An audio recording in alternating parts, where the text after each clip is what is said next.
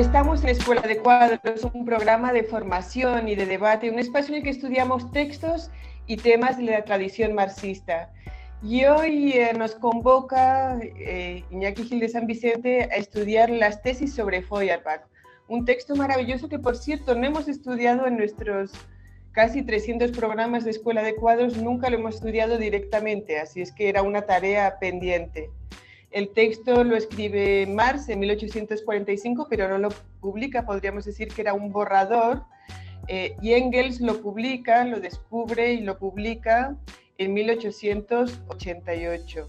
El texto, bueno, pues como indica su, título, básicamente es una crítica a un texto de, de Feuerbach, un filósofo alemán de los tiempos contemporáneos, bueno, de los tiempos de Marx, y el, texto, bueno, es básicamente una crítica a, a, la religión, al cristianismo, pero básicamente de fondo el texto, el texto de Feuerbach, eh, pues es un texto que tiene una suerte, o que se caracteriza por una suerte de materialismo contemplativo. Entonces, lo que eh, quería pedirte, Iñaki, es que nos hagas una introducción al texto, al contexto, qué es lo que vamos a estar leyendo en estas 11 tesis sobre Feuerbach. Estamos en este espacio en el que, además de Iñaki Gil de San Vicente, también eh, participa la compañera Miriam Díaz del FMLN del Salvador. Ella eh, participa en la Secretaría de Educación e ideología. Muchas gracias por estar aquí con nosotras, tanto a Iñaki como a Miriam. Además, como siempre, estamos aquí Chris Gilbert y Sira Pascual Marquina, ambos eh, del equipo de Escuela de Cuadros. Entonces, sin más, Iñaki, te vamos a pedir que nos hagas una introducción al texto y al contexto. Gracias por estar aquí con nosotras. Gracias a vosotras y por haberme convocado para, este, para, este, esta explicación, este intento de, aclaración o de resumen, más que todo un resumen, no solamente un texto clave como es tesis sobre Feuerbach, sino de otras dos cuestiones más. Una, las propias tesis, el contexto en el que surgieron, pero otras dos cuestiones muy importantes, ¿no? Eh, cómo se fue, cómo se ha ido conociendo el marxismo, porque prácticamente este texto no fue conocido en profundidad, no fue conocido en profundidad hasta, hasta mediados de, la década de los 40, 45, hasta, hasta mediados del siglo XX, aunque ya fue publicado en, mil, en, 1920 y tanto, sin embargo, hasta después de la Segunda Guerra Mundial no empezó a ser estudiado sistemáticamente. Y por tanto, aunque hoy no nos dé tiempo a, tocar esta cuestión, cuál ha sido el proceso de conocimiento de las obras marxistas y por qué ha sido un proceso tan entrecortado, tan complejo, tan, tan impactado por la realidad de la lucha de clases a escala mundial. Eso eh, por segundo término. Pero sí vamos a tocar una tercera cuestión, que es la función de este texto en la evolución, en la evolución del pensamiento materialista y el pensamiento dialéctico en la historia. Eh, prácticamente desde el momento en el que en la historia eh, surge el concepto de dialéctica. Aunque este, este texto está centrado más que todo en una crítica desde la dialéctica tal como lo entendía Marx después de haber criticado a, Hegel desde la dialéctica de 1845, sin embargo, para entender la riqueza de este texto nos tendríamos que remontar hasta lo que pensaban los griegos del pensamiento, los griegos de la naturaleza, Epicuro, lo que pensaba la, filosofía epicureana, ¿no? y sobre todo los griegos anteriores, los griegos presocráticos, en concreto, eh, como lo básico o como una parte de esta lógica que desarrolla aquí Marx eh, ya estaba anunciada, no en esencia, bueno, estaba un poco, un poco prefigurada, pero muy poquito en una obra como es eh, La Ilíada Esto suena solamente a los que han profundizado un poquito en la cuestión de Feuerbach, en la cuestión del materialismo, en la cuestión de la opción, en la cuestión de la dialéctica, lo que plantea las tesis de Feuerbach, eh, ven que se trata de un problema eh, del conocimiento y la praxis humana desde siempre, no desde que Marx lo escribió. Esto voy a hacer insistencia y me voy a referir un poquito, un poquito a la historia de la filosofía para que haya una relación con todo esto y para contextualizar.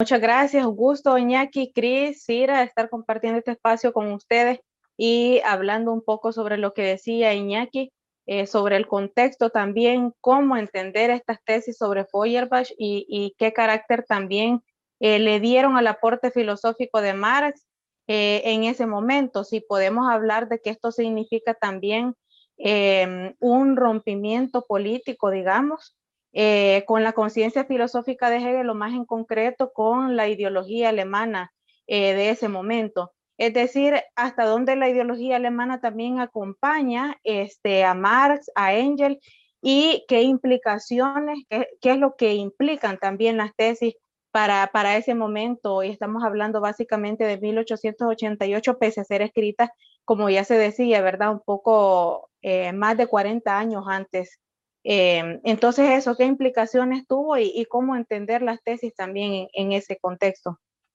Bueno, sí, eh, en realidad las tesis implican una, revisión, una revisión de toda la concepción de la filosofía materialista contemplativa y de la filosofía idealista, es así. Eso es incuestionable, es así, ¿no?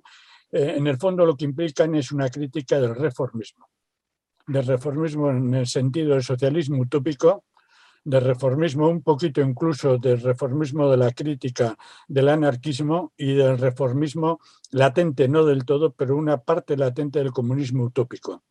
Esta segunda parte que estoy tocando ahora, eh, la crítica de fondo que, late en las tesis sobre Feuerbach, es cierto que Marx lo plantea precisamente eh, en el sentido, digamos, de reivindicar la praxis, de reivindicar eh, el conocimiento como, como dialéctica entre la teoría y la práctica, la función de la acción, la función del conocimiento, la función de la práctica en la definición de verdad, en la definición de hecho, en la definición de alternativa, en la definición de opción, etcétera eso es cierto y lo plantea eh, desde un punto de vista, digamos, eh, mayormente, excepto en, dos tesis o en tres tesis de las once, sobre todo en la última, en la onceava, lo plantea mayormente en el sentido filosófico de la nueva filosofía eh, marxista. ¿no? Sin embargo, yo creo, pienso, es mi interpretación, que cuando Engels publica el texto en 1888 es porque en, en 1888 hay un enfrentamiento ya abierto con la socialdemocracia hay un enfrentamiento profundo con la socialdemocracia. Había habido ya todo un debate en 1881 de Marx eh, cuando, cuando analiza las condiciones de desarrollo de un gobierno socialista. Había habido toda una crítica, la crítica del programa de Gotha, estaba todo el replanteamiento de los estudios etnológicos de Marx de las sociedades antiguas, desde 1856-57 venía todo un replanteamiento, una crítica al colonialismo, una crítica a lo que ahora definimos como eurocentrismo, a todo el conocimiento de la época, un replanteamiento de la función de las comunas, o sea, una crítica en profundidad a lo que era la forma de entender la realidad capitalista. Y esto en, 1840, en 1888, cuando edita Engels, lo edita precisamente en un folleto que es Ludwig Feuerbach y el fin de la filosofía clásica alemana tiene, una finalidad política, no solamente una finalidad filosófica que también, pero tiene una finalidad política en ese momento y es eh, la profunda deriva, la profunda deriva positivista de la socialdemocracia alemana, que era latente ya en su tiempo. ¿no? Eso, eso ya se ve, por ejemplo, en los textos de Lenin del Antiduring, se ve en la correspondencia entre Marx y Engels, en los análisis de Marx y Engels sobre, por ejemplo, eh, la teoría de Darwin, etcétera, etcétera, y mucho más en su correspondencia cuando están haciendo, cuando están haciendo, por ejemplo, eh, en el texto de Engels, por ejemplo, eh, el papel del trabajo en la evolución del mono al hombre, etcétera, etcétera. ¿no? Cuando eh, Engels decide publicar eh, este manuscrito en 1888 es muy probablemente porque en el texto de Ludwig Feuerbach y el fin de la filosofía clásica alemana entiende, entiende que es mi interpretación y pienso que la de algunos más, que en el fondo de la crítica de Marx de 1845 hay un cuestionamiento de toda la estructura de pensamiento occidental y que esa estructura de pensamiento occidental que en las tesis de Feuerbach aparecen en el marco filosófico materialista planteando un materialismo de la praxis, una filosofía de la acción, una filosofía de la intervención, una filosofía de la opción revolucionaria y esto es lo que eh, quiero comentar más adelante cuando vuelva al origen del término de, dialéctica, eso está al, máximo de tensión en 1888. Yo, por tanto, conociendo la obra de Engels, conociendo la obra de Marx, que es la que influenció sobre Engels en una, parte, también Engels sobre Marx, eh, eh, creo, pienso, más que creo, pienso que lo que buscaba en ese momento, contextualizando contextualizando los cambios que había habido, y concluyo, desde 1845 hasta 1888, en estos 43 años, Engels se da cuenta que hace falta eh, meter eh, la política en la filosofía y la filosofía materialista en la política. Y ambas dos, la política y la filosofía revolucionaria materialista y dialéctica, meterlo en el combate político que se está librando en esos momentos.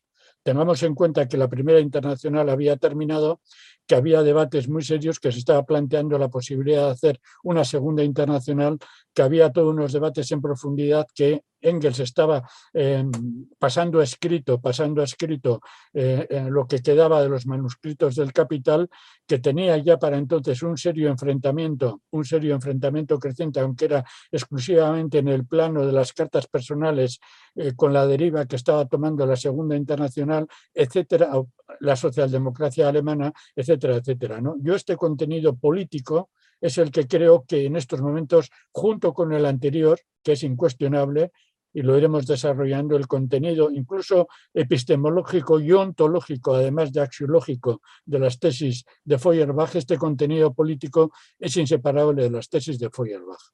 Muy interesante lo que acabas de decir, Iñaki. Uh, obviamente hay varios momentos en la recepción del texto. Eh, tú apuntaste al momento de republicar o publicarlo por primera vez por la parte de, de, de Engels. Y es interesante que Engels tiene una mano aquí puso el título tesis sobre Feuerbach. Antes, en la mano de Marx era ad Feuerbach, sería hacia Feuerbach en, en latín o algo así. Y también Engels iba cambiando algunas cosas. Curiosamente, quitó la palabra revolucionaria de la tercera tesis, probablemente para hacer política en la Segunda Internacional o la, hacer política en la socialdemocracia alemana, suavizar un poco el tema.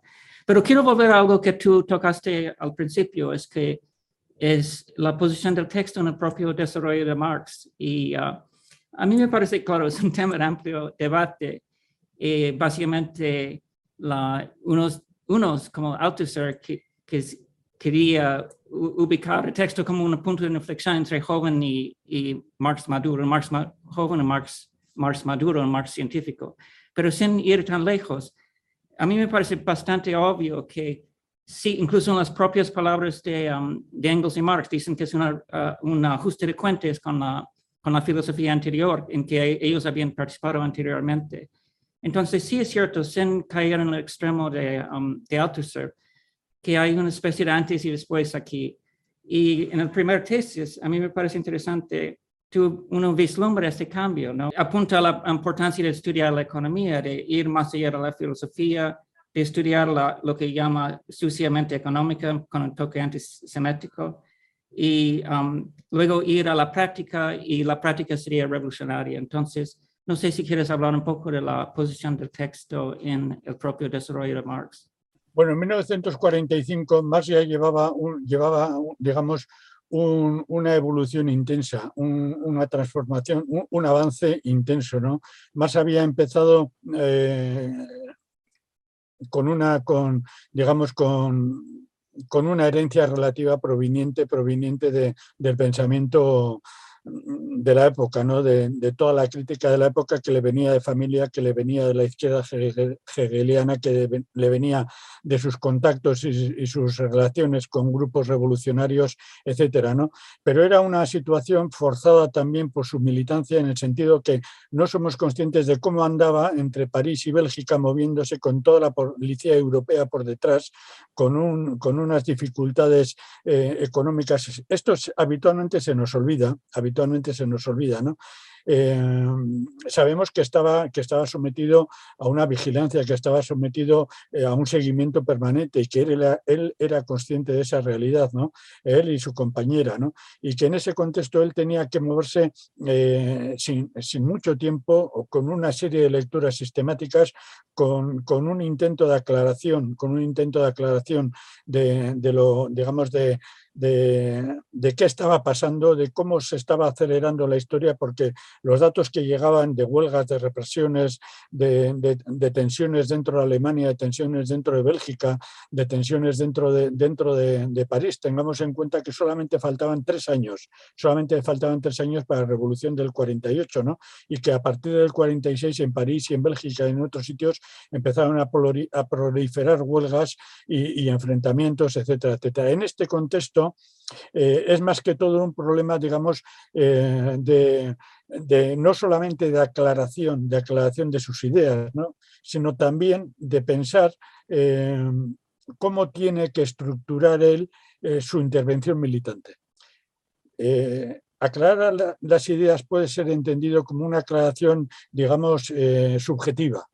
Quiero aclarar mis ideas, eso podría ser desde un punto de vista de pensamiento académico de pensamiento académico de alguien que está, que está sometido a la disciplina académica, que tiene tiempo para pensar, que está dentro de unos debates, unos estudios con cierta sistematicidad, etcétera, ¿no? Eso por una parte. Pero por otra parte, aclarar sus ideas para un joven, que era joven en esos momentos, que se movía como se movía, que, estaba recibiendo información de un montón de conflictos, que, él vivía en medio de un entorno, como he explicado, acá esas ideas era inseparable de su concepción de que había que avanzar, había que avanzar hacia una dinámica, había escrito los, los manuscritos de París, había escrito la crítica de Hegel, había escrito la crítica de la filosofía, había escrito un montón de cosas al respecto, ¿no? Y estaba en un proceso intensivo de, aceleración, ¿no? Tenía una denuncia durísima, tenía una denuncia durísima contra la burocracia, contra la burocracia del Estado, ¿no? Entonces, cuando él decide hacer en unos manuscritos muy brevemente, en unas tesis, las tesis de Feuerbach, todo ese pasado que estaba concentrado se, se expresa en esas tesis, ¿no? Se expresan esas tesis y plantea cuestiones que atañen, y, insisto en esto, que atañen no solamente a, esa doble faceta de un intelectual que está ordenando su cabeza, sino que atañen a la, necesidad de sintetizar en la cabeza de un joven revolucionario sintetizar cuáles son las debilidades, las debilidades de las organizaciones eh, con las que él convivía de la filosofía contemplativa materialista y de la filosofía idealista, que él había superado, la kantiana y otras, que él había superado, de Fichte y otros que había superado, todo eso planteado en la práctica de aquel momento. Es, este es el origen, a mi entender, el origen de las tesis de Feuerbach. Por eso, si uno sigue la evolución del materialismo histórico, vemos que en toda su obra hay determinadas constantes hasta llegar al, al, final de su vida, hay determinadas constantes que reaparecen igual cambiadas de nombre, igual con expresiones diferentes, ¿no? pero reaparecen constantes que ya estaban, que ya estaban eh, incluso anteriormente a 1945, pero que están en las tesis de Feuerbach, aunque con otro nombre. Eso, eso aparece claramente. Es, digamos, eh, no solamente un, un, antes y un después, sino que es eh, que toda la experiencia hasta el 45, de pronto, se sintetiza en, su quinta, en una destilación, digámoslo así, ¿no? En una destilación, en un, en un ¿cómo se llama? No, em, se ponen a cocer y, y, va destilando, va en un alambique, en un alambique y salen las gotas centrales, ¿no? Y esas gotas centrales eh, van, van desarrollándose posteriormente. Yo creo que este es el momento crítico y por tanto limitarnos a, decir que era así efectivamente una aclaración con la filosofía anterior, etcétera, una aclaración con su conciencia anterior también, pero que no era o que no tenía nada que ver o poco que ver con toda su militancia en ese momento, olvidar este tercer factor es, es un poco caer en, en, todo ese marxismo académico, en toda esa interpretación academicista, eh, por ejemplo, altuseriana o, o, o, de otros autores, ¿no? Eh, que han derivado hacia eso ¿no? y que han llegado pues, a decir esas cosas de el más joven, el más científico, que nunca saben separar el momento en el crítico en el cual hay una ruptura entre uno y otro, etcétera, etcétera. ¿no? Yo creo que las tesis de Feuerbach, en las tres, posibilidades que he planteado, la fundamental es la última, ¿no? La fundamental es la última. Iñaki, eh, querría que nos paseásemos con detalle por algunas de las tesis y voy a proponer que comencemos por la primera que ya venimos mencionando. De hecho, ya, ya vienes desarrollando el contenido de la primera tesis, pero para entrarle al detalle, digamos, eh, para la gente que nos está escuchando y que está leyendo con nosotras.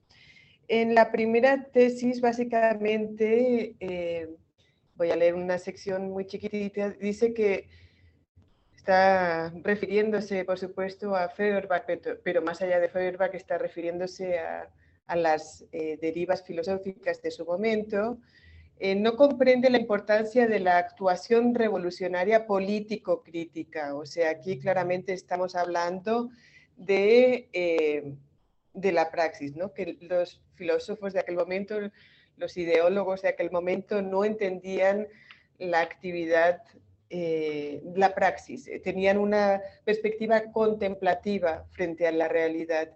Y aunque eh, Feuerbach era materialista, no reconocía el potencial humano de transformar, o más bien eh, concebía que la posición correcta era simplemente pues, eh, ver, eh, contemplar, entender, pero no transformar. Si podemos eh, entrarle un poquito a este, a este concepto que, que viene desarrollando más sobre la praxis y de hecho, antes de eso quiero leer otra cita que me parece relevante, que es de dos años antes, del 43, que es la crítica a la filosofía del derecho de Hegel, y dice, el arma de la crítica no puede reemplazar la crítica de las armas. ¿no? Creo que esta primera tesis, con este pequeño fragmento eh, de la crítica de la filosofía, pues eh, son interesantes en, sí. en contraposición Estoy totalmente de acuerdo contigo, sí, pero también quiero, estando totalmente de acuerdo contigo, eh, incluso te doy la razón y te la amplío todavía mucho más porque está dentro de lo que tú has comentado, ¿no?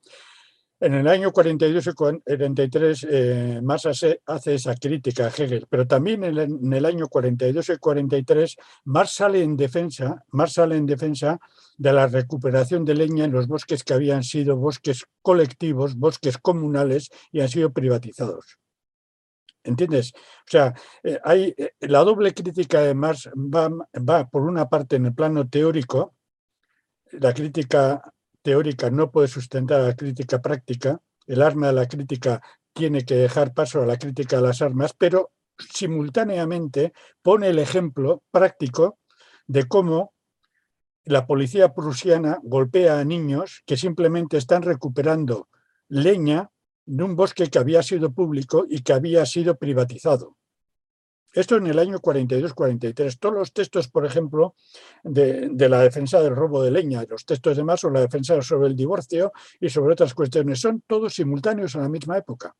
Entonces, eh, una cosa que tenemos que hacer nosotros es simultanear la crítica teórica, tenemos que simultanear la crítica teórica con la defensa de la práctica revolucionaria que en esos mismos años estaba haciendo Marx. Y cuando Marx en la primera tesis, en la primera tesis aquí plantea, eh, a ver, por ejemplo, la primera, la primera, pero tampoco él concibe la actividad humana como una actividad objetiva. Una actividad objetiva es, eh, se refiere a los dos criterios, la actividad objetiva que tiene la teoría, pero la actividad objetiva que implicaba que en esos momentos la policía prusiana estaba golpeando a la población porque la población para sobrevivir, para calentarse, para alimentarse, estaba cuestionando el derecho burgués de propiedad. Y Marx sale en defensa del derecho consuetudinario, un derecho anterior al derecho burgués. Entonces, yo creo siempre tenemos que tener estas dos realidades porque es la esencia del marxismo. Más no está hablando eh, con toda la razón del mundo de que la, crítica debe, dejar paso a la crítica de las armas, que también, sino que está teorizando en base a lo que está haciendo el pueblo obrero, el pueblo campesino. Eso es lo que está latente en la construcción de las tesis de Feuerbach porque a la vez que hace una crítica, a la vez que hace... Luego tocaremos otra, otro de los párrafos de Marx donde habla de la familia, de la, Sagrada Familia, cómo hay que atacar a la, familia real, que es de donde surge la Sagrada Familia, etcétera, y que hay que revolucionar la familia real, etcétera, etcétera, o la tesis onceava, ¿no? Eh, hay que revolucionar o transformar el mundo, ¿no? Pero aquí ya en esta, primera, en esta primera realidad, en esta primera tesis, cuando él se refiere a la actividad objetiva, y pone en cursiva la, palabra objetiva, la objetividad manifiesta se plantea en el plano teórico de crítica a Hegel y en el plano práctico de crítica del pueblo explotado al poder de la burguesía, crítica práctica. Eso es lo que refleja las tesis sobre Feuerbach. Y uno de los errores que ha cometido la izquierda ha sido exclusivamente ver el componente de la crítica teórica, y dentro de la crítica teórica separar o, escindir o sacar fuera la crítica práctica que en ese mismo tiempo se estaba haciendo dentro mismo de la sociedad alemana que Marx conocía perfectamente porque en Treveris había también propiedad colectiva de bosques y en esos momentos estaban siendo privatizados. Y había trabajadores polacos que estaban siendo esclavizados desde un punto de vista racista profundo, etcétera, etcétera. ¿no? Nosotros tenemos que, de nuevo, volver a esa dialéctica de la crítica de la, digamos, de la actividad objetiva en el plano teórico y en el plano práctico. Y eso es lo que dice la primera tesis de, de Feuerbach.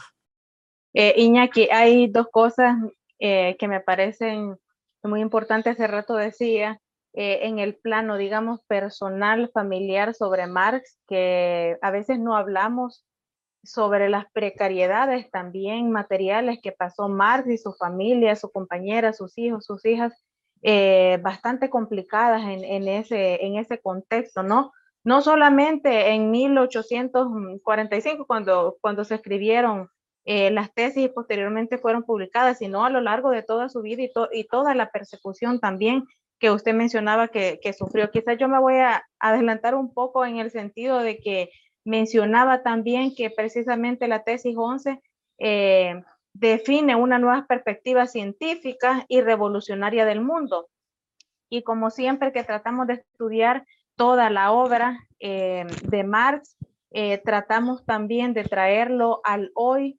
Ciertamente tiene un contexto, pero la importancia de estudiar esto ahora, ¿qué nos dice también Em, esta última tesis de que los filósofos también se han quedado a interpretar, dice el mundo de diversas formas, pero que también de lo que se trata es de transformarlo. Eh, en ese sentido, ¿qué nos dice hoy y qué vigencia cobra también en un momento, digamos, tan, tan convulso, em, caracterizado también por la disputa y la resistencia del mundo unipolar por seguir controlando eh, el mundo? Entonces, ¿qué lecciones también nos saca nos deja, mejor dicho, por lo último que usted mencionaba, a las izquierdas ahora, ¿no? Mira, sí, eh, básicamente dos, eh, vamos a tomar el punto central de lo que has planteado, ¿no? Eh, la cuestión de, de la, digamos, de la vida durísima que llevó más, pero también la llevó su compañera y sus hijas y sus hijos y sus hijas, ¿eh?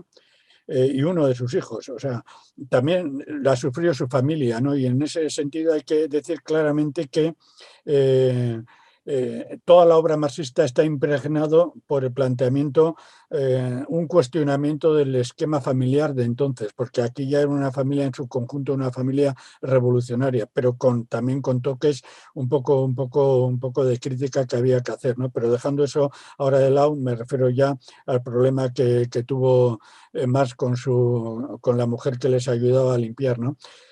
En cuanto al problema, al problema de, de, mm, en vez de interpretar el mundo, transformarlo, y volviendo al tema de la familia, en la tesis cuarta hay una cuestión que, resuelve bastante precisamente todo lo que has explicado y al final de la tesis cuarta, eh, cuando eh, precisamente eh, analiza más la cuestión de la autoenajenación religiosa, etcétera, etcétera. Al final de la tesis cuarta, más textualmente, por consiguiente, después de descubrir Verbi Gracia en la familia terrenal el secreto de la, de la Sagrada Familia, hay que criticar teóricamente y revolucionar prácticamente aquella, o sea, la familia terrenal aunque Marx podía coger el concepto feuerbachiano de familia, las discusiones que había, como un ejemplo, un símil para explicar lo que pasaba, no es casual que desarrolle la tesis en ese término, porque está haciendo una crítica de la familia y la Sagrada Familia es un, un punto central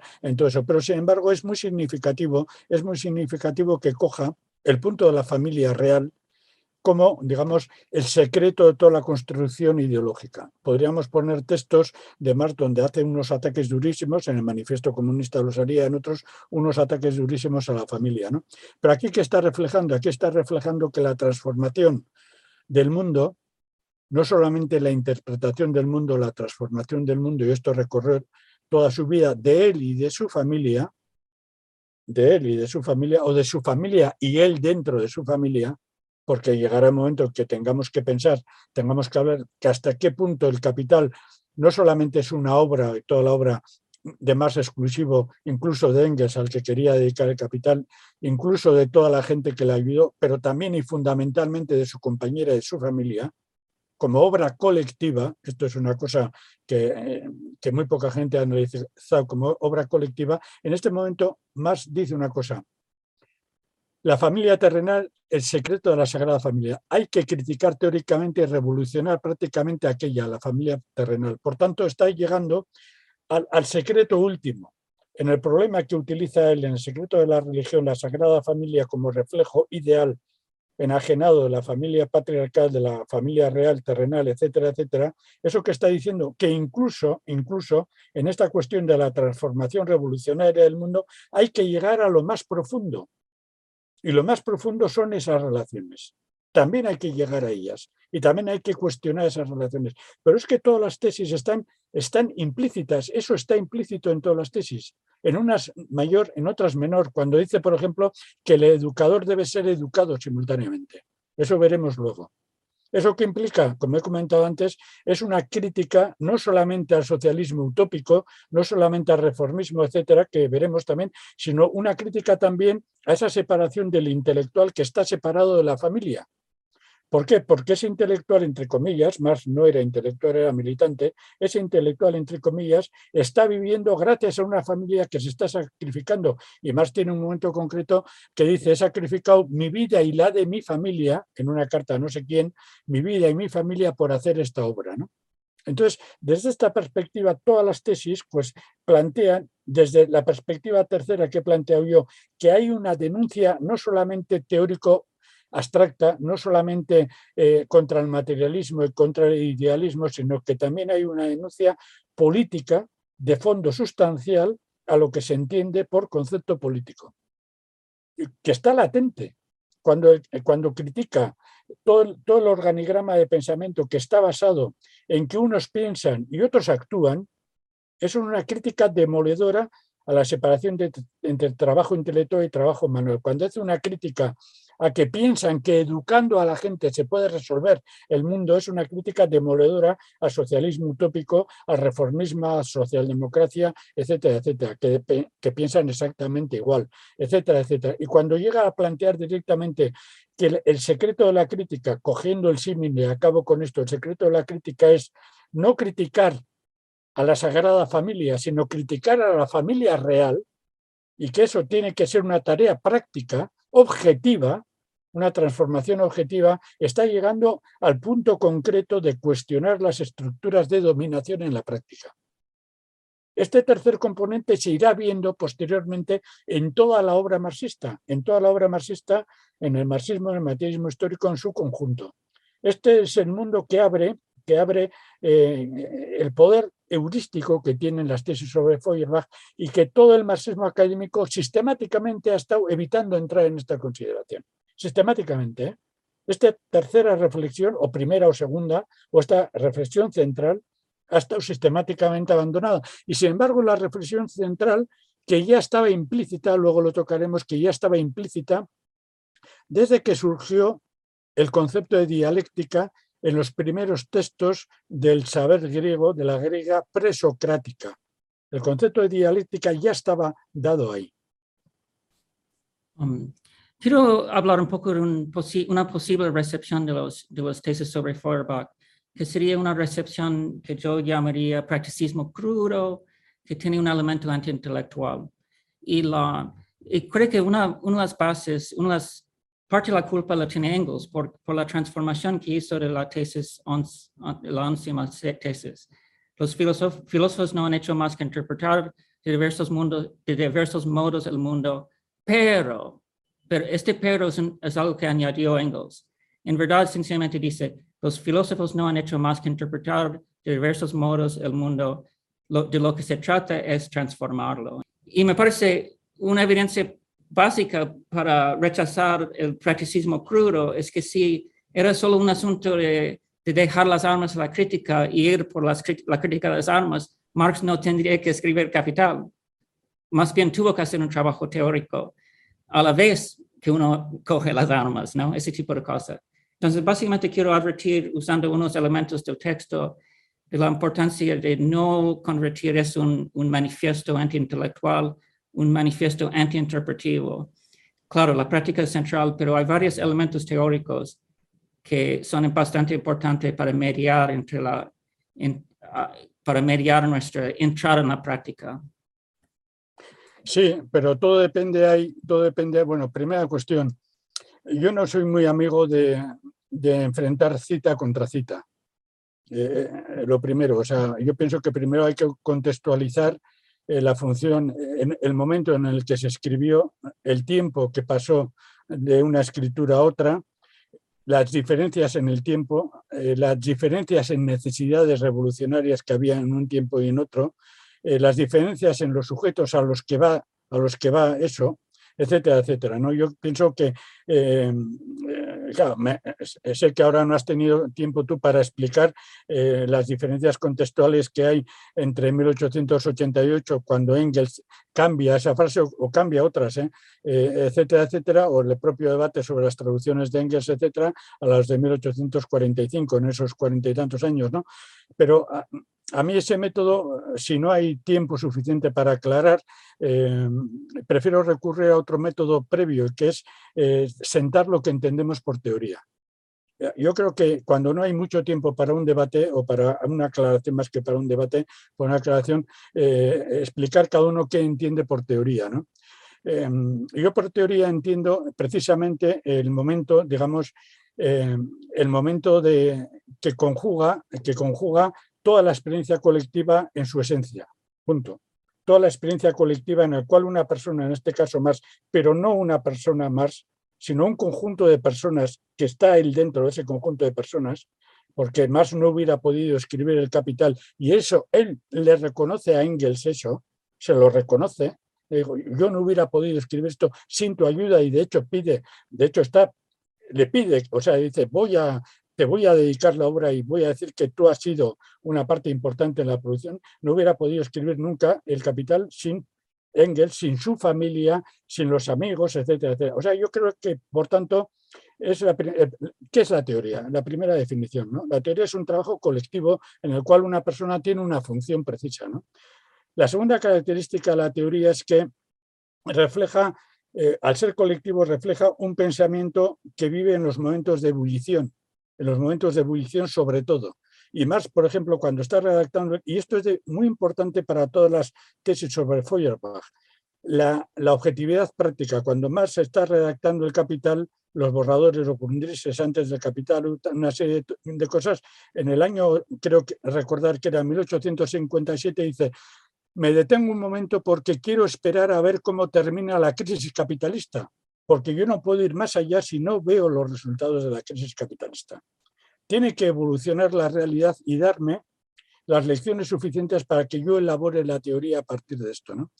Otro componente de la teoría colectiva que una persona o un grupo de personas sintetizan, hacen el alambique, la quinta esencia de todo eso, otro componente de la teoría es precisamente, eh, ya eh, saltándome cosas, es precisamente la experiencia histórica dialéctica viene de, unas palabras del griego antiguo cuando Homero eh, hace 2400, 2500 pasa escrito, pasa escrito eh, lo que se creen que eran los debates en, la Ilíada, la Ilíada pasa escrito los debates en Troya sobre cómo enfrentarse a los griegos. Entonces hay un filósofo eh, italiano que ha investigado en profundidad eh, una obra de, 1970 y tantos, un filósofo del Partido Comunista, es Chilolo, que ha investigado en profundidad todo eso y constata que el concepto de dialéctica aparece en la Ilíada siempre que los troyanos, conscientes de la gravedad del momento que están viviendo, tienen que reunirse y tienen que analizar todos los pormenores del problema y optar por una alternativa. Este es el concepto de dialéctica y el concepto, y eh, concretamente si Chirolo, este autor italiano, llega a decir que la dialéctica es la opción, es el momento de optar por la libertad u optar por la opresión.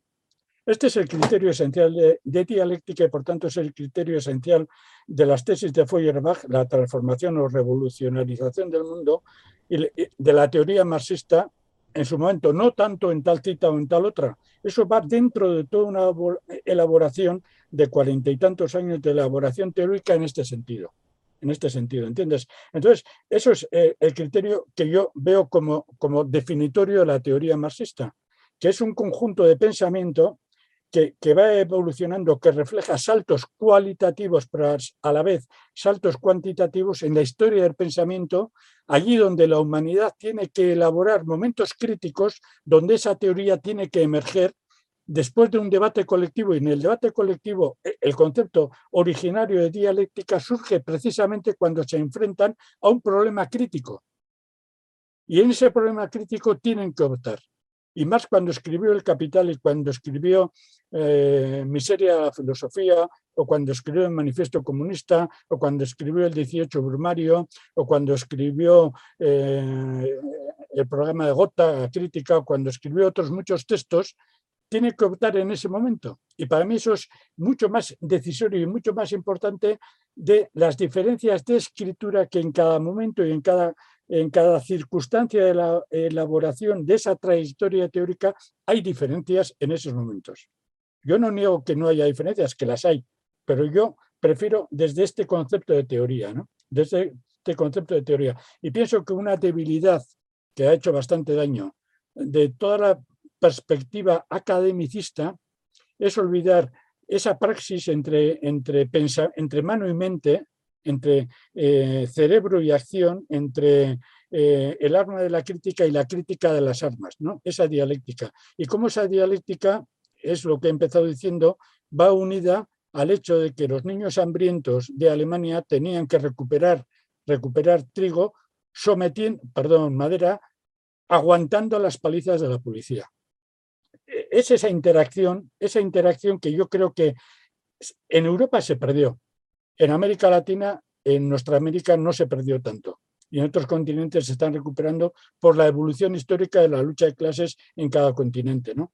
En Europa y en Estados Unidos esa concepción profunda, esa concepción profunda eh, se fue, se fue licuando. Y entonces para mí ese es el término de dialéctica que en las tesis de Feuerbach aparece esencialmente de principio a fin, independientemente de que en cada momento en cada circunstancia, cada coyuntura concreta, el Engels de 1884 decidiera por su cuenta y riesgo interpretar de esta forma una palabra o una frase, o decidiera interpretar el tercer volumen del Capital de determinadas formas y quitar determinados párrafos que más había metido en los manuscritos. Y ahora, eso será un debate importante, necesario, etcétera, etcétera. Pero eso no anula, eso no anula la concepción teórica sustantiva de toda esa larguísima experiencia. Y volviendo y acabando con las tesis de Feuerbach, esa concepción teórica, esa concepción teórica de esa teoría, donde la lucha de las clases explotadas está, está en ese momento plantada.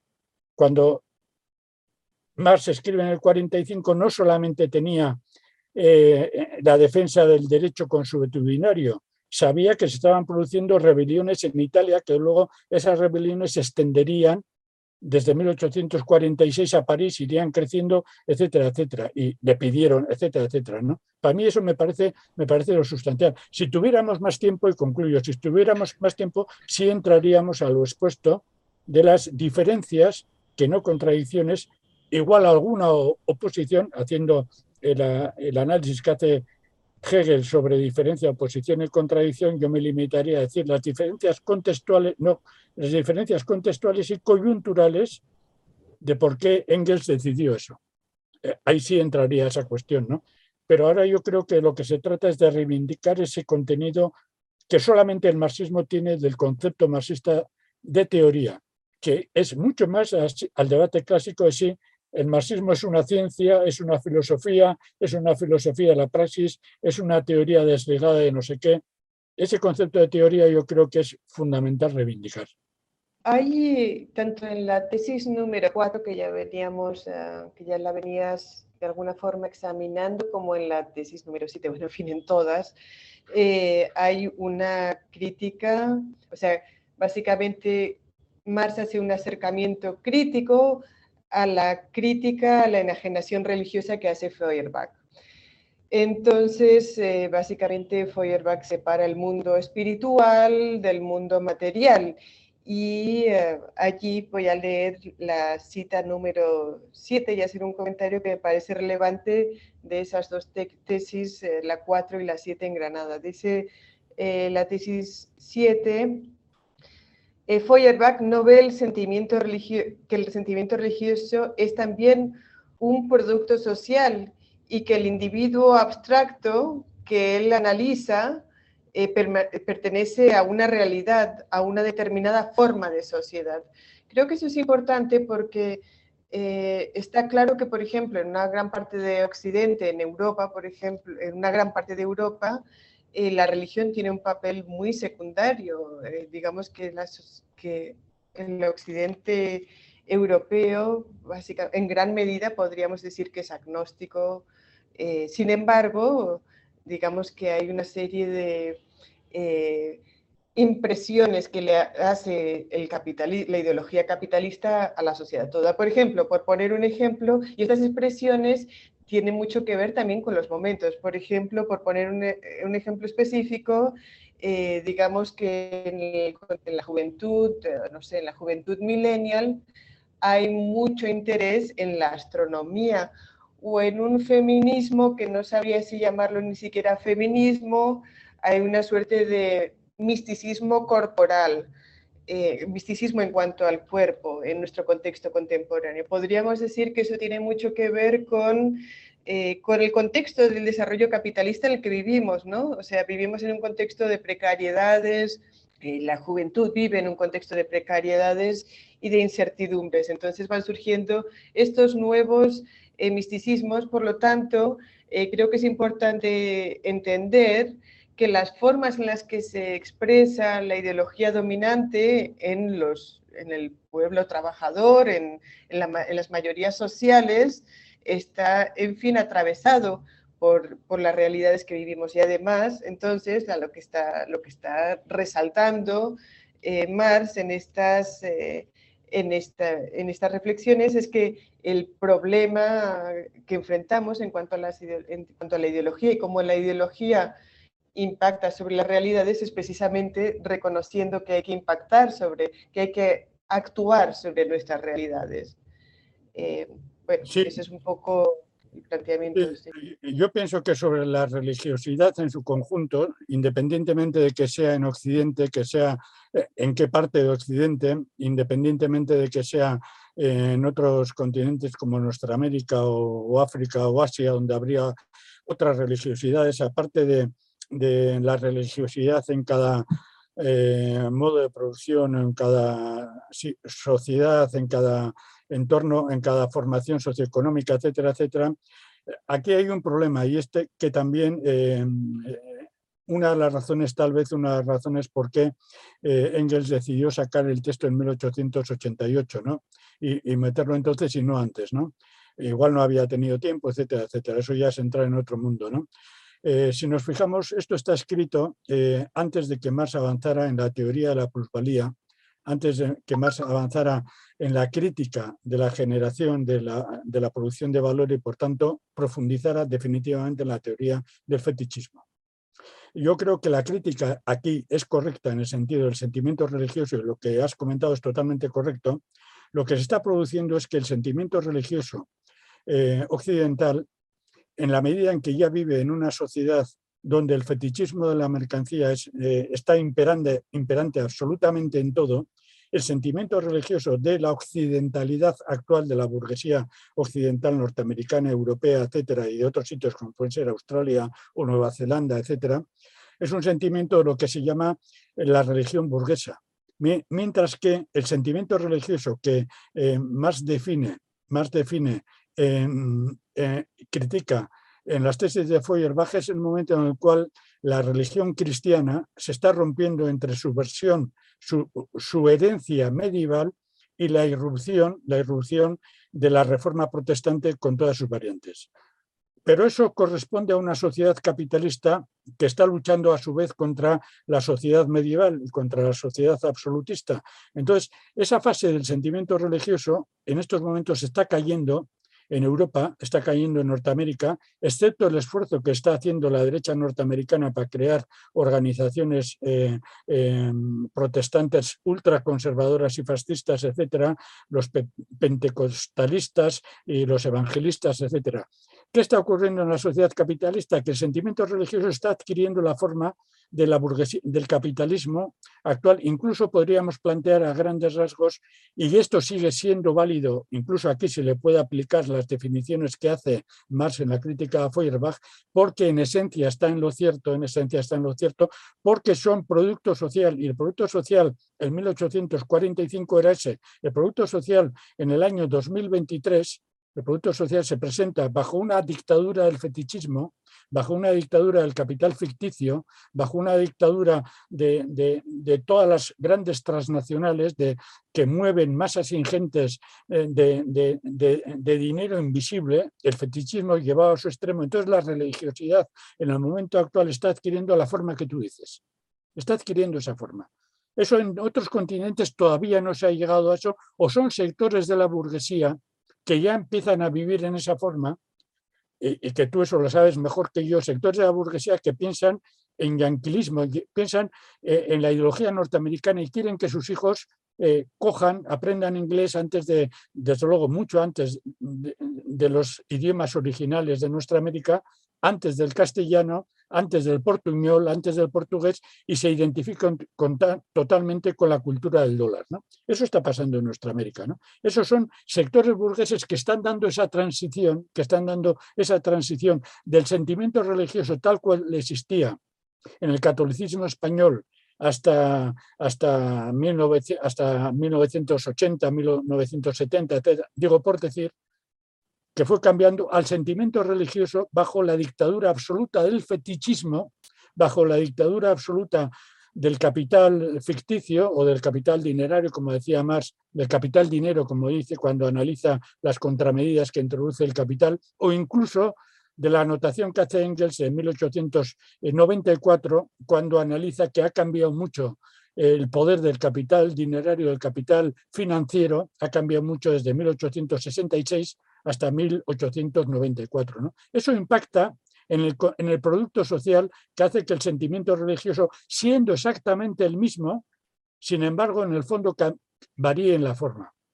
Y lo que está ocurriendo en Occidente es que el avance de esta sociedad capitalista está, está haciendo que ese sentimiento es lo que tú dices, efectivamente que la religión, y tienen que venir curas, tienen que venir monjas, tienen que venir testigos de Jehová, tienen que venir eh, sectas protestantes norteamericanas, porque aquí no hay gente que se suma a eso.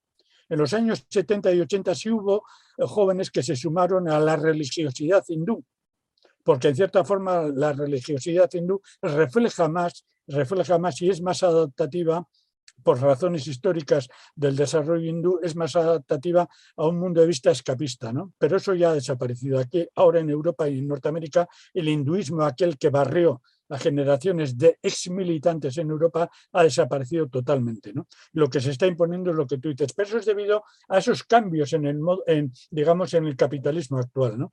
Eso no contradice las tesis de Feuerbach, simplemente nos obliga a comprender que el producto social que está debajo de la religión, del sentimiento religioso de 1845, ese producto social ha cambiado tan intensamente que no anula la veracidad de la tesis, sino que plantea que nosotros tenemos que tomar la realidad objetiva. Y en base a esa realidad objetiva eh, tenemos que comprender que hoy el fetichismo de la mercancía es tan omnipotente que hace que cuestiones tan tontas como eh, lo que está sucediendo en gran parte de la infancia, de la infancia europea en Norteamérica, que adoren a un muñeco televisivo, que adoren a, una imagen televisiva, que adoren a un programa infantil en la televisión y que lo vean como la realidad absoluta del mundo. ¿no? Eso es lo que está pasando. Y eso es una forma de religión, eso es un sentimiento religioso. Eso no cuestiona las tesis de Feuerbach, nos obligan a adaptar el contenido de las tesis de Feuerbach al capitalismo actual. Otro debate sería, que no me voy a entrar ahora porque no, no tenemos tiempo, pero tú tampoco me has provocado, a cuál sería la religión ahora en Venezuela, en nuestra América, etcétera. Como no me has provocado y no tenemos tiempo, no entro.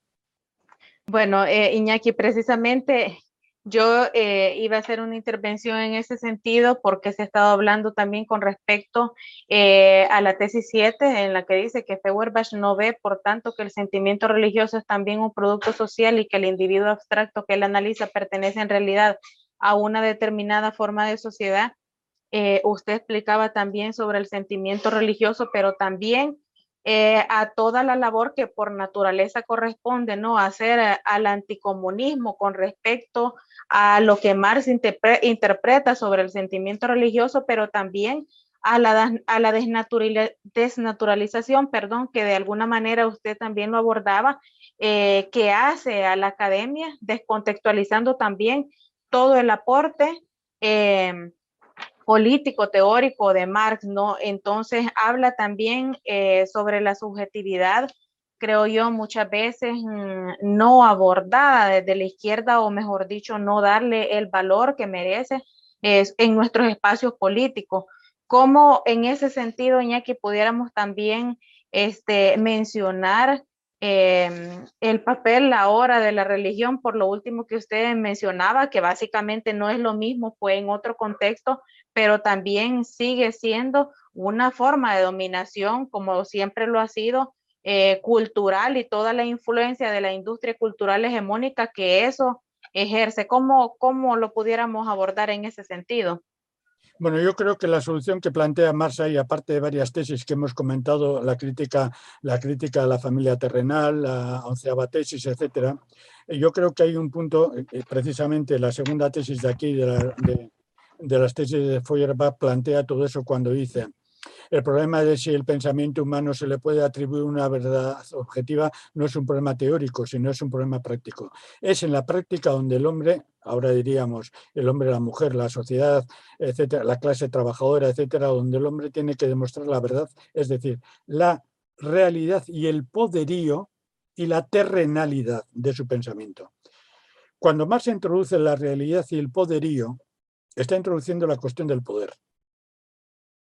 Por tanto, cuando se analiza todo, plantear el poderío simplemente como una referencia, eh, incluso podría ser pragmática, ¿no? un poderío pragmático en el sentido de, la efectividad del pensamiento, cuando más aquí introduce la realidad y la terrenalidad y el poderío, en, toda la literatura marxista poder quiere decir una cuestión, una cuestión de poder, o bien de poder revolucionario o bien de poder contrarrevolucionario, relaciones de explotación o relaciones de liberación, etcétera, etcétera. ¿no? Entonces aquí se plantea ¿no? el litigio sobre la realidad o irrealidad de un pensamiento aislado de la práctica, lo que hace la religión, aislado de la práctica, lo que hace la religión, es un problema puramente escolástico. Aquí vendría todo el capítulo pequeñito y cortito de, las consecuencias terribles del fetichismo y cómo en toda la obra del Capital una y otra vez aparece toda la cuestión del dinero del dinero, la teoría del dinero aparece eh, entremezclada con la niebla religiosa, con el efecto de la alienación de la niebla religiosa, etc. Pero en concreto a lo que has tocado, yo creo que la segunda tesis plantea eso en el punto crítico, en el punto crítico, el problema del poderío, el problema de la terrenalidad, el problema de la realidad, el problema del materialismo en su, sentido de, eh, en el sentido de la inmanencia de lo que es inmanente a un proceso que se mueve en base a sus contradicciones internas y no a una perspectiva externa, una perspectiva trascendente y escolástica, o sea, de la filosofía medieval, ¿no? tomista generalmente. ¿no? Yo creo que aquí está la respuesta. En estos momentos, eh, todas las versiones de todas las religiones, de, todas las religiones, son versiones, incluso aunque haya versiones, digamos, de la teología de la liberación, versiones, en última instancia, en el plano de la segunda tesis y de todas las tesis, y en el plano de otras, de toda la filosofía marxista profundamente atea, hay un antagonismo. Hay un antagonismo esencial. Un antagonismo esencial que plasma entre que una cosa es entender la inmanencia, el poderío, la terrenalidad, eh, la realidad del pensamiento en su praxis, y otra cosa es huirse, escaparse a una a un mundo que no, tiene, que no está sometido a la práctica, a la resolución de la práctica. Por poner un ejemplo concreto, por poner un ejemplo concreto. ¿Por qué cuando la implosión de la URSS hubo tanta pasividad trabajadora, tanta pasividad, y por qué a partir de los 80, enorme, solamente me estoy ciñendo a la URSS, no a los países del este, donde esto todavía era más palmario y más patente, no hubo una oposición sistemática, como esperaba Trotsky que hubiera, no hubo una oposición sistemática y no hubo una, digamos, una revolución política como esperaban muchos trotskistas que ocurriera a partir de los años 80 y que aplaudieron que aplaudieron que, eh, digamos, eh, la perestroika iba a ser el comienzo de una revolución política. ¿no? ¿Qué falló allí? Lo que falló fue un contenido religioso. ¿Por qué? Porque el fetichismo de la mercancía se había, había penetrado había penetrado en, en lo profundo, en lo profundo, porque no se había superado la utilización del dinero, no se había superado la utilización del mercado, no se había superado la utilización, digamos, del valor de cambio, no se había superado Em, la realidad de una economía incontrolada, estaba lo que se llamaba eh, la segunda economía, eso está admitido en la mayoría de textos, eso ya se debatió en, los análisis sobre la NEP, etcétera, estaba la segunda economía que iba ganando terreno. A Chernenko, el último eh, secretario del Partido Comunista anterior a Gorbachev, cuando murió y entraron en su despacho, en su caja fuerte, le encontraron un saco con diamantes, lo cual quiere decir que ya estaba en la lógica mercantil la lógica mercantil. ¿Qué había ocurrido? Que el fetichismo de la mercancía, esa adoración a una fuerza incontrolable que está por encima de nosotros, que era la segunda economía, que era la economía encubierta, que era la profunda corrupción del partido, que era la nomenclatura, ese fetichismo, esa religión, esa religión moderna, esa religión moderna había penetrado tanto en una sociedad oficialmente atea, oficialmente atea, que hizo que la inmensa masa la inmensa, no la totalidad, pero que la inmensa masa del partido y de la población soviética dejara que se desplomara todo, aunque luego se arrepintiera, dejara que se desplomara todo. Ese peligro se corre también en otros países. Y en el caso concreto ya de la forma religiosa actual, esa penetración del fetichismo de la mercancía, del capital financiero, del capital ficticio, del poder de la banca transnacional, del poder de las grandes asociaciones y lobbies incontrolables y que actúan como poderes invisibles al margen de toda capacidad de, de, control de los pueblos, ese poder tremendo es en el último caso el que se alía sobre todo con las sectas religiosas protestantes, pero también con las católicas, el que ha permitido, por ejemplo, que cuando haya un, una contraofensiva una contraofensiva de la Iglesia Oficial Católica ah, Vaticana dirigida, dirigida por el Papa Boctila, la teología de la liberación fue barrida en nuestra América. ¿Por qué? Porque ahí surgió, ahí surgió realmente todo el contenido reaccionario de toda religión. Porque por un motivo y por otro, al margen de que fuera una religión católica heredera del catolicismo medieval, de las transformaciones absolutistas, de las primeras incursiones de las reformas burguesas, todo el debate de la escuela de Salamanca, etcétera, etcétera, un montón de cosas de estas sobre que el indio si tenía o no tenía alma, al margen de todo eso, al margen de todo eso, llegó un momento que la teología de la liberación fue barrida literalmente. ¿Por qué? Porque surgió el contenido reaccionario profundo absolutamente de todas las religiones, modernizado en muchos sectores por el esfuerzo de las sectas protestantes que adoran el fetichismo reciente de la religión reciente. No necesitan liturgias extraídas de, de, toda la liturgia persa, cogida por el, por el catolicismo, etcétera, eh, bizantina, cogida de la cultura greco-persa, etcétera. No necesitan nada de eso. Necesitan la adoración del dólar, que también está en el cristianismo católico. ¿eh? Pues necesitan la, adoración del dólar. Si nosotros vemos eh, cultos de estas sectas religiosas, yo los he visto en Brasil, cultos de estas sectas religiosas adoran el dólar. Adoran el dólar, es el Dios real para ellos. Pero es un Dios cristiano es un Dios cristiano.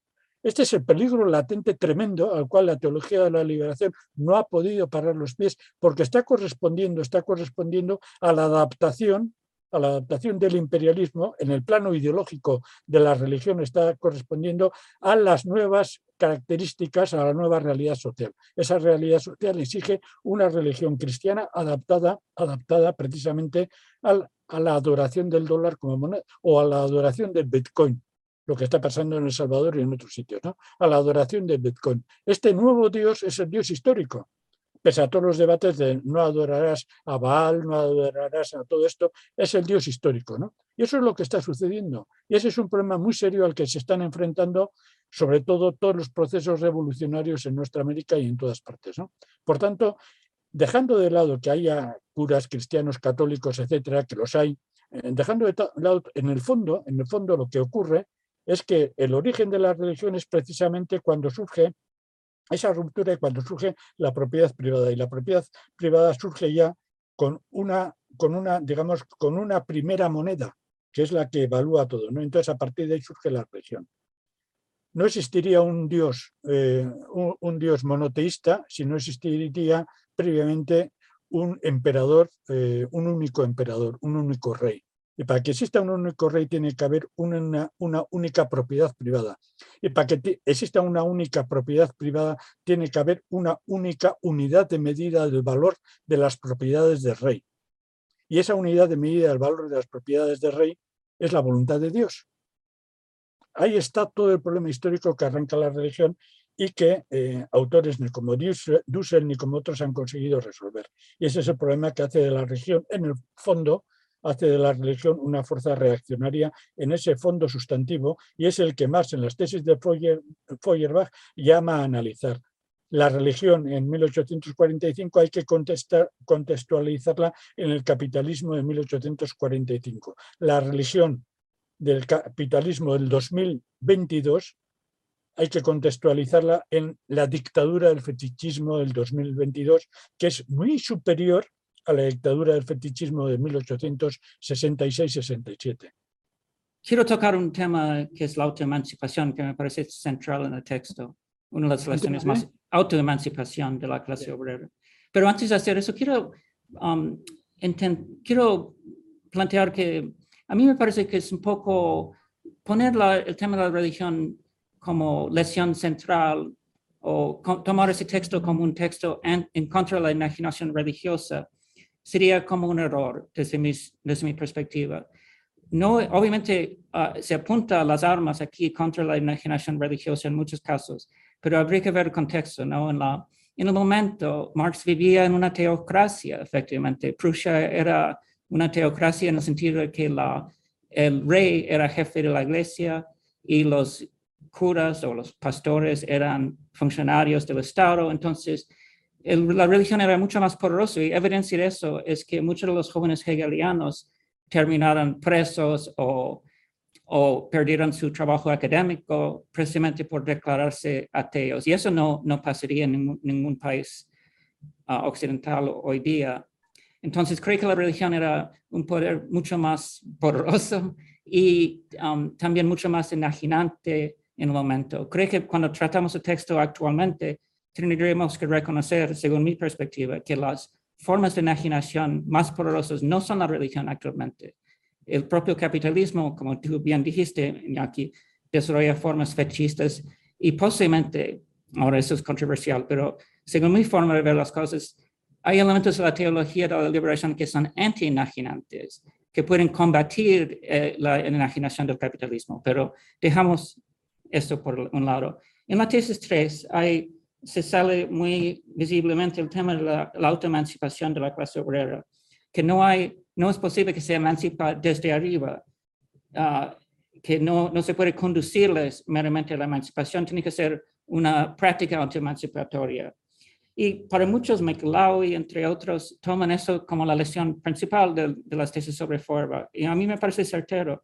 Es una, uno de los grandes descubrimientos, creencias de Marx. Y se ha olvidado eso mucho en la historia del marxismo, en la Segunda Internacional. La práctica de la Segunda Internacional era totalmente conductivista y eso condujo a la traición. eso dejó que la traición sea muy fácil para los dirigentes cuando se acercó la Primera Guerra Mundial. Y hoy día muchas tendencias socialistas, hay uno muy poderoso en Estados Unidos, uh, socialistas democráticas de América, que siguen a la misma onda de la Segunda Internacional, en el sentido de que son conductivistas y no, no dan suficiente espacio a la autoemancipación. Entonces, para mí es la lección más importante. Y uh, un, un eh, los, fracasos de movimientos que no dan suficientemente espacio a, las prácticas autoemancipatorias son muy evidentes hoy día. Mira lo que pasó con el auge socialista en Europa en estas últimas décadas, sea Syriza, Podemos, no, había, no, no lograron construir los seres humanos revolucionarios que serían capaces de confrontar el capitalismo precisamente porque no, no, no, no dejaron suficiente espacio no fomentaron la autoemancipación. Entonces, para mí es la acción más importante del texto en cuanto a cómo hacer la revolución y tiene mucha vigencia hoy día. Sí, eh, yendo por la primera cuestión, yo estoy, sí, yo creo que, para entender la base de la crítica de Marx a la religión y, y cómo a partir de ahí abandona ya toda toda, toda referencia, excepto en el capital, como he dicho, pero cuando trata ya del problema del dinero, trata del problema del fetichismo, trata del problema de la mercancía, trata de, todos los problemas, como pone como, como símil la niebla religiosa, etcétera, pero lo pone como símil, ya se ve claramente que es un símil explicativo, ¿no? No es el leitmotiv de su, de su investigación crítica, ¿no? Y yo creo que ya Marx en los textos sobre Hegel, y más que todo en la cuestión judía, cuando analiza la cuestión judía y solventa ya definitivamente, está escrito antes de las tesis de Feuerbach, ¿eh? eh, solventa ya el problema de la religión. Cuando dice el problema no es la religión, el problema es la estructura de la sociedad. Yo creo que ahí termina y ahí resuelve el, y que luego posteriormente continúa. Pero en la medida en que eh, más toca eh, a Feuerbach, tiene que tocar precisamente las obras de Feuerbach que se refieren a la religión. ¿no? Eso nos ha llevado, a mucha gente lleva precisamente a centrarse tanto en la cuestión de la religión cuando más previamente ya había resuelto, ya había resuelto esa cuestión. ¿no? Eh, eso requeriría un análisis sobre eh, sobre el ateísmo materialista, eh, sobre todo ese problema que ahora no podemos hacer. ¿no? Bien, también el problema de la autoemancipación es el problema crítico pero ese problema crítico eh, que está expuesto en las tesis de Feuerbach, pero también están expuestos eh, eh, en la crítica, en la miseria de la filosofía y también están expuestos posterior y también están expuestos en los cuadernos de París, etcétera. ¿no? Es una preocupación de él en todo su momento y también están expuestos, por ejemplo, en los primeros textos sobre Epicuro, sobre Epicuro hay un problema de fondo, ¿no? Y, todos sabemos la persecución que siempre ha sufrido Epicuro, porque Epicuro lo que llama es precisamente a una emancipación humana, etcétera, etcétera, ¿no? Yo sí creo que es así el problema. Y es más, antes he comentado que pienso que eh, si Engels ya por fin se atrevió o lanzó la publicación de, esta obrita, de estos manuscritos en 1888, creo, pienso yo, eh, que lo lanzó en el contexto de los debates de 1888 en este contexto. A mí me gustaría recordar simplemente dos citas anteriores a 1888, o tres citas, voy a poner anteriores a 1888, donde el problema de la autoemancipación son directas, ¿no? tres citas prácticas. Porque insisto que la teoría marxista requiere siempre no solamente basarse en los libros llamados teóricos, sino también basarse en los, y siempre entre comillas, en los libros llamados prácticos, que también los hay a montones. Los libros prácticos tienen un contenido teórico. Bien, en 1881, precisamente un socialista anarquista que había sido cura, que había sido cura cristiano, eh, protestante, le preguntó, le preguntó a, Marx eh, cuáles serían las condiciones para que un partido socialista mayoritario se atreviera a tomar el poder por medios eh, parlamentarios ilegales, ¿no? legales. la respuesta de Marx fue contundente, que tuviera el suficiente poder de masas masas autoemancipadas, no dice autoemancipadas, pero dice suficiente poder de masas como para asustar al gobierno. ¿Esto qué quiere decir? Asustar al gobierno e implementar inmediatamente una serie de medidas prácticas que le permitan avanzar rápidamente a una sociedad mucho más desarrollada. Coge la lógica del manifiesto comunista claramente cuando dicen hay que aplicar estos puntos, etcétera, etcétera. Vuelve hasta 1848. ¿Esto qué quiere decir? Que la lógica de la autoemancipación está presente ya. Si un pueblo autoemancipado no tiene, si el pueblo no se autoemancipa, no se independiza política y, teórica conceptual, axiológicamente, etcétera, etcétera, del mito del parlamentarismo, un gobierno socialista, si no tiene esa base material previamente conquistada, no va a conseguir nada en el gobierno, porque el objetivo de un gobierno eh, socialista es asustar y más, entre, perdón, más, eh, eh, escribe eh, en cursiva esta palabra, asustarlo, escribe en cursiva.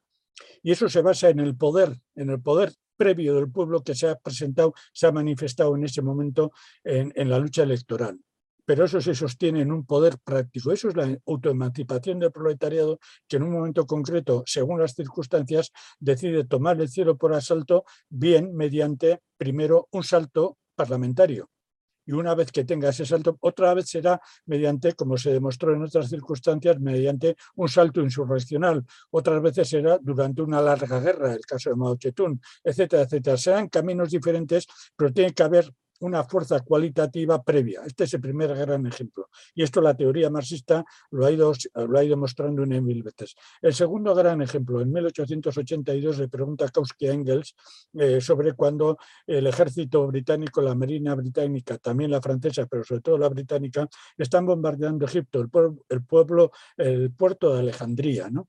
La mayoría de la socialdemocracia alemana está a favor del bombardeo y gran parte por el tema de la civilización, de llevar la civilización a Egipto, etc. Y Kautsky, que está muy desorientado ya para entonces, le pregunta a Engels qué, piensa. ¿no? La respuesta de Engels es concluyente.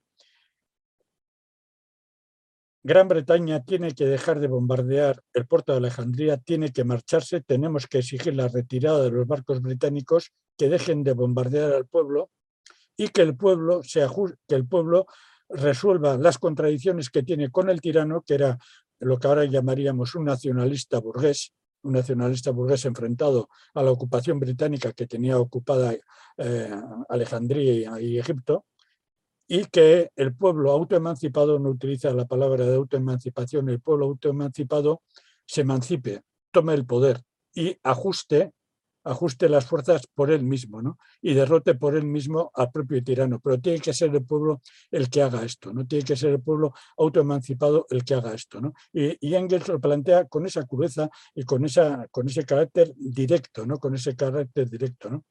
Y el tercer gran ejemplo es un debate en ese momento también que se da, donde le preguntan a Engels a ver él qué piensa, él qué piensa sobre cuál es la, cuál es la función, cuál es la función de, de la minoría que ya llamaban la minoría marxista, el término marxista viene de aquellos que criticaban a los, seguidores de Marx, cuál es eh, la función de los marxistas en la socialdemocracia alemana. Y Marx dice, perdón, Engels les contesta y les dice, nosotros tenemos que crear un grupo dentro de la socialdemocracia, pero un grupo específico, un grupo específico que luche por extender nuestras ideas de que la emancipación de la clase obrera ha de ser obra de la clase obrera misma, que es como empieza el manifiesto inaugural de la primera internacional. La emancipación del proletariado ha de ser obra del proletariado mismo o no será. es una traducción libre, que es una, una cita que estoy diciendo ahora de memoria. ¿eh? En, el, en, en el documento inaugural de la primera internacional de 1864, retocado en 1866, pero sin cambio, ningún cambio, o sea, reactualizado, pero sin ningún cambio, se dice la emancipación de los trabajadores ha de ser obra de los trabajadores mismos o no será. ¿no? Es la lógica que aquí en, la tesis tercera, en la tesis tercera aparece una y mil veces, ¿no? enunciada de otra forma, y que Engels en ese plano dice, tenemos que llegar, perdón, ¿eh? En ese...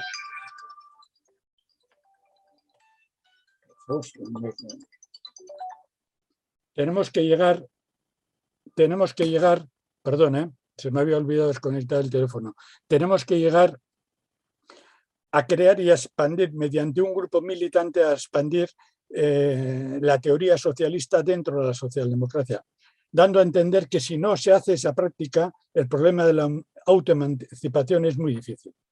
Aquí volvemos al tema candente, la relación entre la organización y, digamos, la clase trabajadora.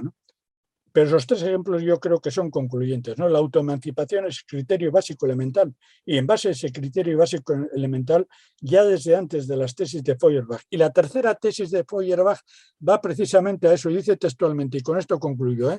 La teoría materialista de que los hombres son producto de las circunstancias y de la educación y de que, por tanto, los hombres modificados son producto de circunstancias directas y de una educación distinta, olvida que las circunstancias se hacen cambiar precisamente por los hombres y que el propio educador necesita ser educado.